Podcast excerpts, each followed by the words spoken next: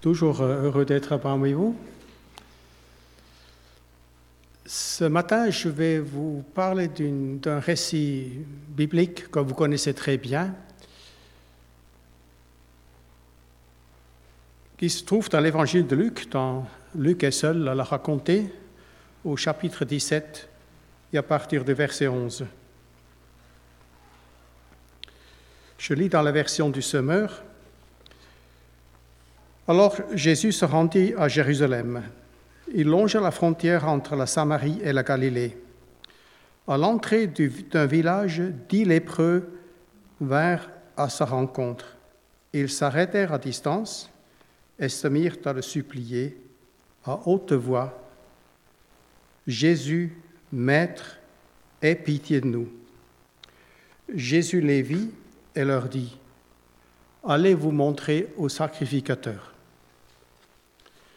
Pendant qu'ils allaient, ils furent guéris. L'un d'eux, quand il s'est rendu compte qu'il était guéri, revint sur ses pas en louant Dieu de tout son cœur. Il se prosterna aux pieds de Jésus, face contre terre, et le remercia. Or, c'était un Samaritain.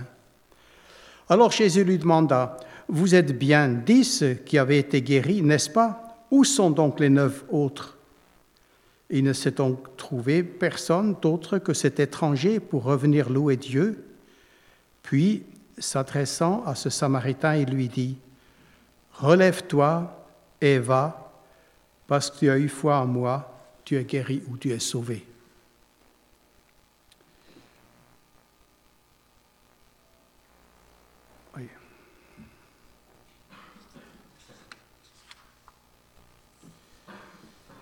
Donc le récit nous amène sur les routes poussiéreuses du nord d'Israël, dans un village à la limite de la Samarie et de la Galilée.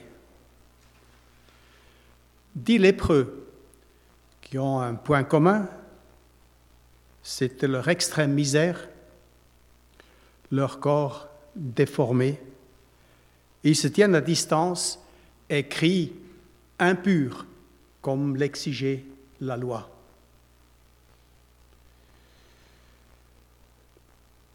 La maladie était terrible. progressive, sans espoir de guérison. Le lépreux était un condamné à mort, tout juste jouissant d'un sursis. C'était une souillure. Il était enfermé, en fait, hors du camp. Chaque jour, son état empirait. Il était exclu de la vie sociale de la vie civile, religieuse. En plus, les Juifs considéraient la lèpre comme une punition de grands péchés. Il y a une incertitude médicale en ce qui concerne la lèpre. Il ne s'agit pas de ce qu'on appelle aujourd'hui la maladie de Hansen, mais plutôt d'une infection chronique de la peau. Mais la Bible en parle très souvent. Il y a 28 passages dans l'Écriture qui en parle, dont sept dans le Nouveau Testament, et, il y a deux chapitres entiers qui sont consacrés euh, aux règles de dépistage, de la purification et du protocole pour les sacrificateurs. Donc Lévitique 13 et 14. J'ai marqué deux citations de ce que c'est cette lèpre bien avant que les premiers symptômes de la maladie apparaissent, cette terrible maladie, quoique encore invisible, est déjà présente dans le corps. Et lorsque les petites taches apparaissent, elles sont le signe d'un mal profond et généralisé dans le sang. L'archéologue Thompson rapporte qu'aux approches de la porte de Jaffa de Jérusalem, il fut saisi de stupeur à la vue d'une foule de mendiants privés Dieu de nez ou de cheveux. Ils avaient des bras sans mains, des bouches sans palais, émettant des sons qui n'avaient rien d'humain. C'est cela la lèpre. Vous l'avez compris, la lèpre, c'est le péché, ce mal sournois, terrible, mortel, et qui est en chacun de nous, caché ou non, progressant et aboutissant à une mort certaine. Le salaire du péché, c'est la mort. Cette semaine, euh, comme je fais des permanences au Forum du Livre à Haguenau, j'ai eu entre les mains un livre qui s'appelle Où donc est passé l'enfer? Et l'auteur, dans un livre assez conséquent, décrit en fait ce fait que la prédication du diable de l'enfer ont quasiment disparu de nos prédications même évangéliques. Il cite euh, par exemple qu'il avait demandé à un pasteur, devant son immense bibliothèque de plusieurs centaines d'ouvrages, combien de livres avez-vous sur l'enfer? Et ce théologien a réfléchi un instant, il a dit, euh, j'en ai peut-être un, mais j'ai dû l'égarer. C'est vrai que ce n'est plus à la mode.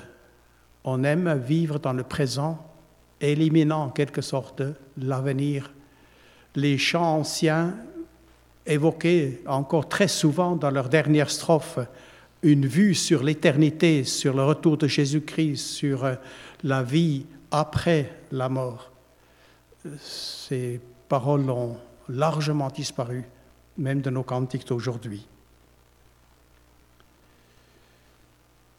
Ce qui est intéressant, c'est que la purification du lépreux, parce que dans, cette maladie, justement, dans l'Ancien Testament, une guérison semble possible, encore que dès que le stade était plus avancé, la guérison n'était plus envisageable, mais la purification du lépreux et du pécheur était la même. Il est frappant que l'onction d'huile qui était utilisée pour cela soit réservée donc aux lépreux, d'après Lévitique 14, et aux souverains sacrificateurs et aux rois de même, nous, pécheurs, nous sommes faits par l'onction sainte, roi et sacrificateur. C'est ce que 1 Jean 2 et aussi Apocalypse premier chapitre nous rappelle. Mais revenons à nos dix lépreux.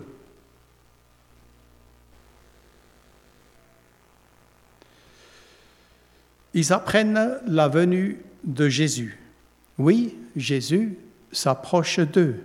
Il ne recule pas devant le caractère pourtant très contagieux de la maladie.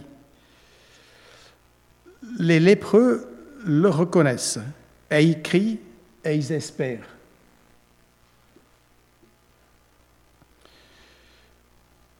Avec cet espoir, peut-être très faible, peut-être presque inconscient, si Dieu pouvait intervenir au-delà de tout espoir humain qui n'existait plus.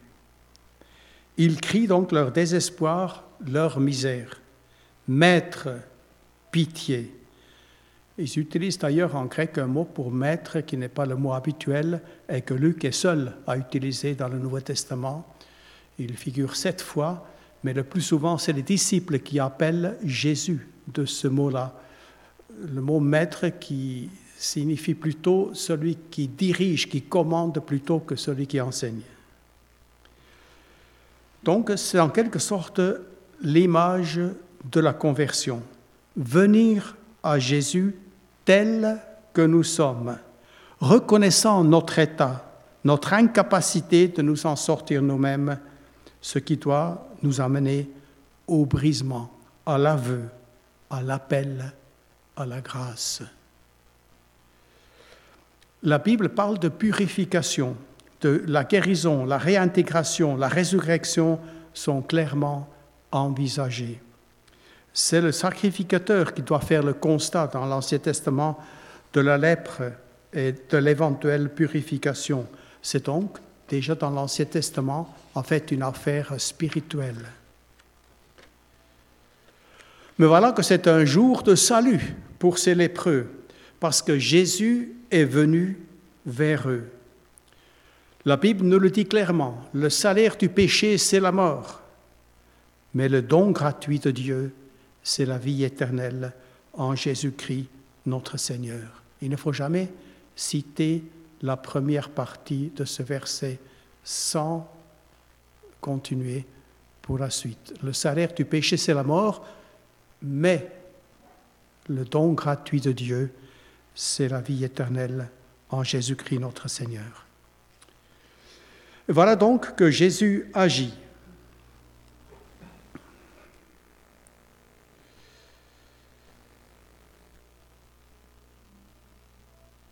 Les dix sont heureux.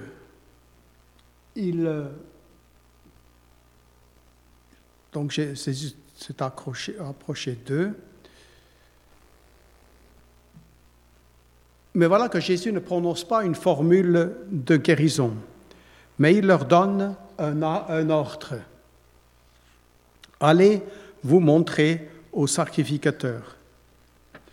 Mais non, Seigneur, nous n'avons pas le droit, en étant impurs, nous n'avons même pas le droit d'entrer dans la ville et encore moins de se montrer au sacrificateur. Nous sommes des exclus.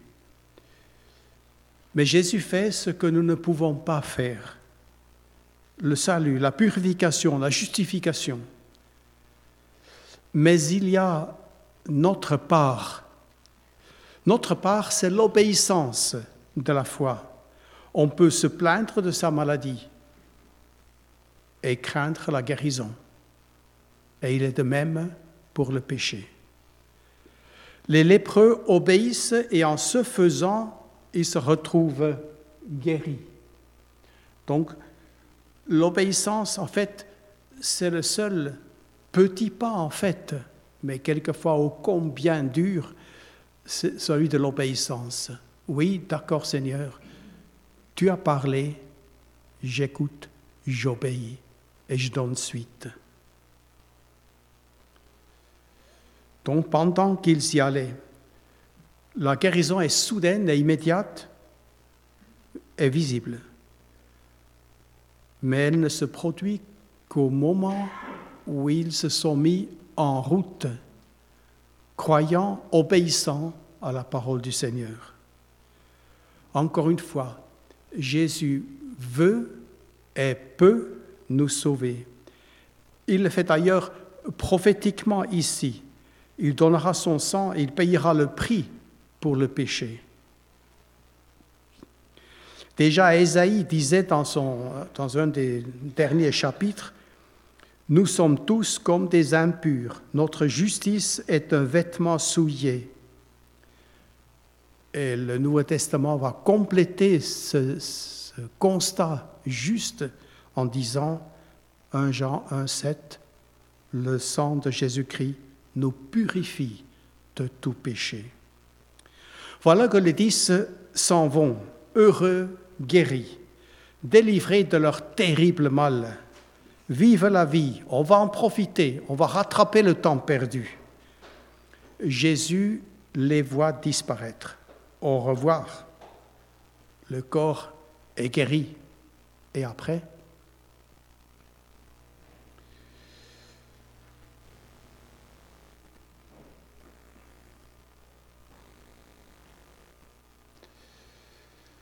Mais non, tous ne partent pas. Il y en a un qui revient. Il se détache de ceux qui disparaissent.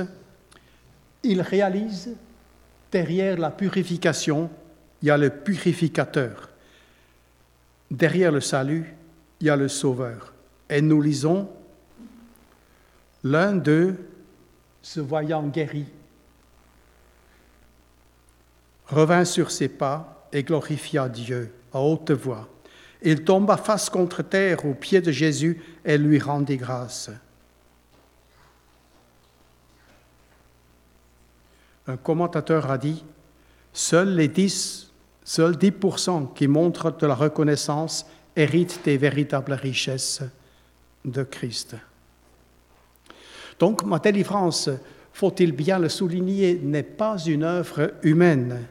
Dieu seul peut opérer un tel miracle. Et nous savons combien il est difficile de s'humilier, de reconnaître notre état de perdu devant Dieu, de faire appel à la grâce, de se mettre à genoux devant Dieu pour demander que Jésus devienne notre Sauveur et Seigneur et de demander pardon pour euh, ce temps que nous avons vécu dans la désobéissance, loin de Dieu, désobéissant à son invitation, refusant sa grâce. Alors, cet étranger, le Samaritain, il a compris, il revient, il tombe à genoux, adore ce qui n'est pas permis de faire à un autre que Dieu. Son corps, son âme, tout s'engage dans un hymne d'adoration. Merci Seigneur. Et Jésus accepte cette gratitude de l'étranger. En fait, il s'y attendait. L'homme le lui devait. Jésus s'étonne que lui seul soit revenu. Les neuf autres, où, sont-ils? Ils regardent, rien. Notre délivrance, notre guérison, notre salut, notre vie ont un but qui est donner gloire au Christ. Peut-être faudrait-il même parler d'un péché de l'ingratitude. En tout cas, si notre salut n'aboutit pas à une vie qui glorifie le Seigneur, il aura manqué son but. Nous sommes sauvés pour servir. Mais revenons un instant sur ce dixième qui revient pour donner gloire à Dieu.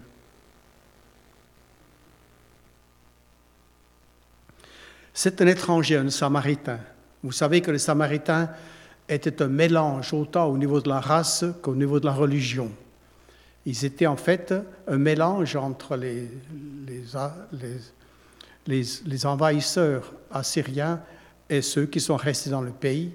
Ils se sont mariés entre eux et leur religion était un mélange. Ils acceptaient en fait les cinq premiers livres de la Bible, mais pas le reste, et ils ont érigé leur propre sanctuaire à Samarie. Et c'était donc extrêmement méprisé par les Juifs qui ne s'adressent pas à un Samaritain et qui refusent tout contact avec ces gens-là. Il est donc méprisé, doublement exclu d'abord par sa maladie et aussi par son statut social. Luc a toujours pris soin en particulier de, pour montrer que Jésus est venu pour les malheureux, les pauvres, les exclus. Le Samaritain nous ressemble. En fait, nous pouvons, plus qu'aux autres, nous identifier aux Samaritains, parce que, dans Éphésiens 2 nous le rappelle, vous étiez en ce temps-là sans Christ, privés du droit de citer en Israël, étrangers aux alliances de la promesse, sans espérance et sans Dieu dans le monde. C'est Ephésiens 2. Et au même chapitre, au verset 19, vous n'êtes plus des étrangers ou des résidents temporaires, vous êtes concitoyens des membres du peuple de Dieu, vous faites partie de la famille de Dieu. Donc Jésus s'étonne pas tellement de la démarche du Samaritain, mais plutôt de l'attitude des neuf autres. N'ont-ils pas été tous purifiés? Où sont-ils? Et puis, il approuve pleinement l'homme et lui dit trois choses qui définissent en quelque sorte la vie et l'engagement chrétien. Il lui dit d'abord,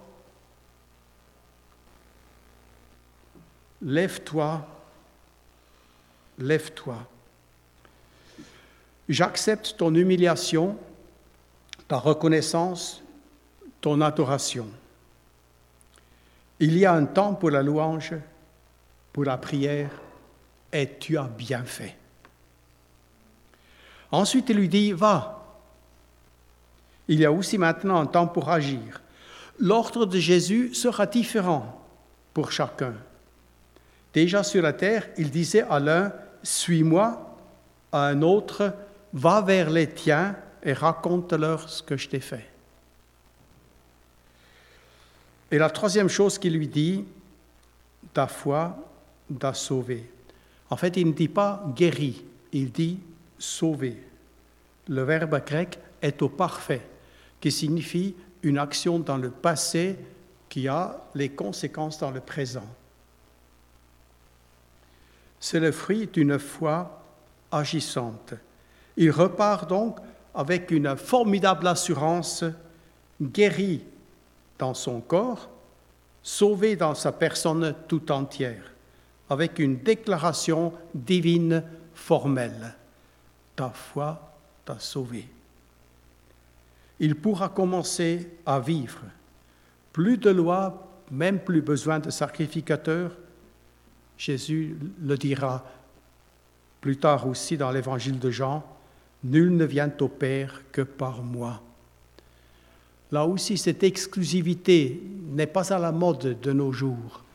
On aimerait bien être tolérant. Tous les chemins mènent à Rome, on dit. Mais Jésus a dit, Nul ne vient au Père que par moi.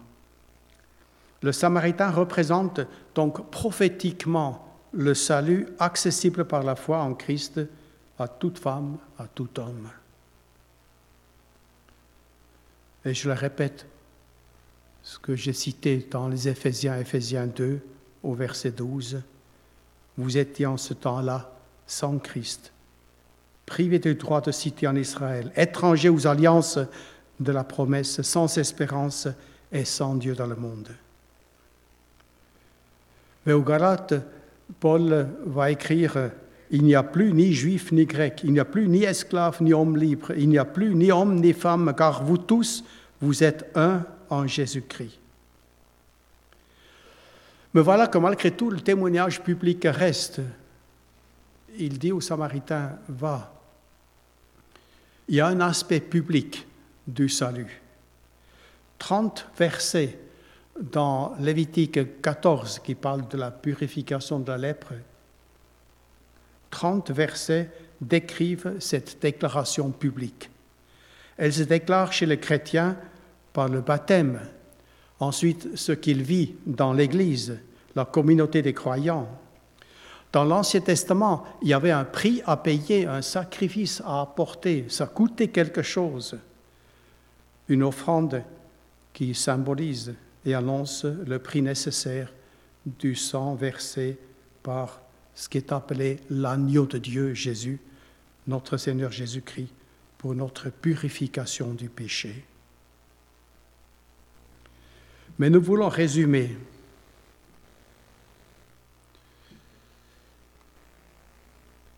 Un village sans nom, des hommes perdus et Jésus qui passe.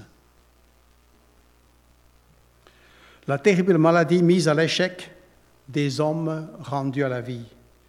Dix hommes guéris pour un temps, un seul sauvé pour l'éternité.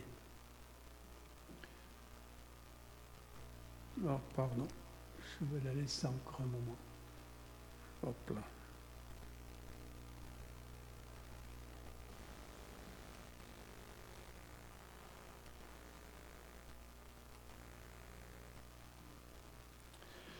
On pourrait dire maintenant, et ce serait comme une conclusion, Jésus passe. Et il passe chez nous dans une certaine mesure ce matin. N'a-t-il pas dit, je suis avec vous tous les jours jusqu'à la fin du monde? Nous ne savons pas quand c'est la fin du monde. C'est peut-être bientôt. Mais aujourd'hui, nous sommes au profit de cette promesse, je suis avec vous tous les jours. Il y a une application ou des applications à faire. J'en ai compté trois, plutôt trois domaines d'application. Le premier, c'est moral.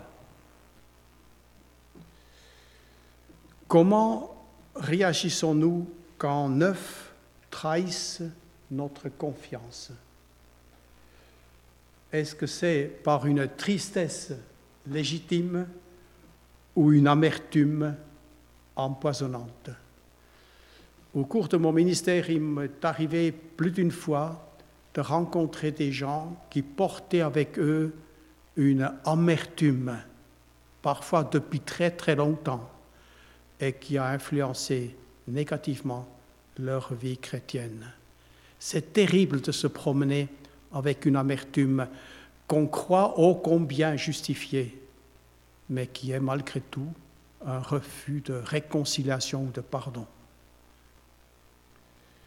Donc, sur un plan moral, il y a certainement une application à réfléchir. Mais aussi sur un plan social, et j'ai écrit avant nous le courage de nous démarquer de la majorité si la gloire de Christ est en cause. C'est parfois aussi notre appréciation du succès des autres, des chrétiens d'une autre dénomination. Encore dimanche dernier, après la prédication, on passe sur ce sujet, mais sur un autre, un chrétien est venu me voir à la sortie et il m'a dit, tu as déroulé mon passé. Et il m'avait expliqué que jeune homme, il était pas fiancé, mais il fréquentait une jeune fille, mais le père de la jeune fille avait exigé de lui qu'il reste dans cette dénomination toute sa vie, ce qu'il ne pouvait pas faire. Et finalement, ils ne se sont jamais mariés. Parce que ce père avait, cette dénomination avait cette attitude de dire, peut-être pas tout à fait ouvertement, mais un peu quand même, nous sommes les seuls biens ou justes, ceux qui ont la vérité. Et c'est terrible quand on ne peut pas accepter que le Seigneur puisse bénir des gens, même s'ils pensent sur certains points quelquefois un peu différemment. Je ne parle pas là des choses essentielles de l'Évangile, mais il y a beaucoup de choses qui sont secondaires, où on peut être d'un avis différent. Juste un petit exemple. Dans une de mes églises précédentes, j'ai eu un homme qui était un adepte de l'universalisme. Ce sont ceux qui pensent qu'à la fin, ultimement, tout le monde va être sauvé. C'est contraire à l'enseignement de l'Écriture. Alors un jour, cet homme est venu m'apporter une brochure qui était écrite par son frère, qui avait été pasteur, mais exclu de notre dénomination.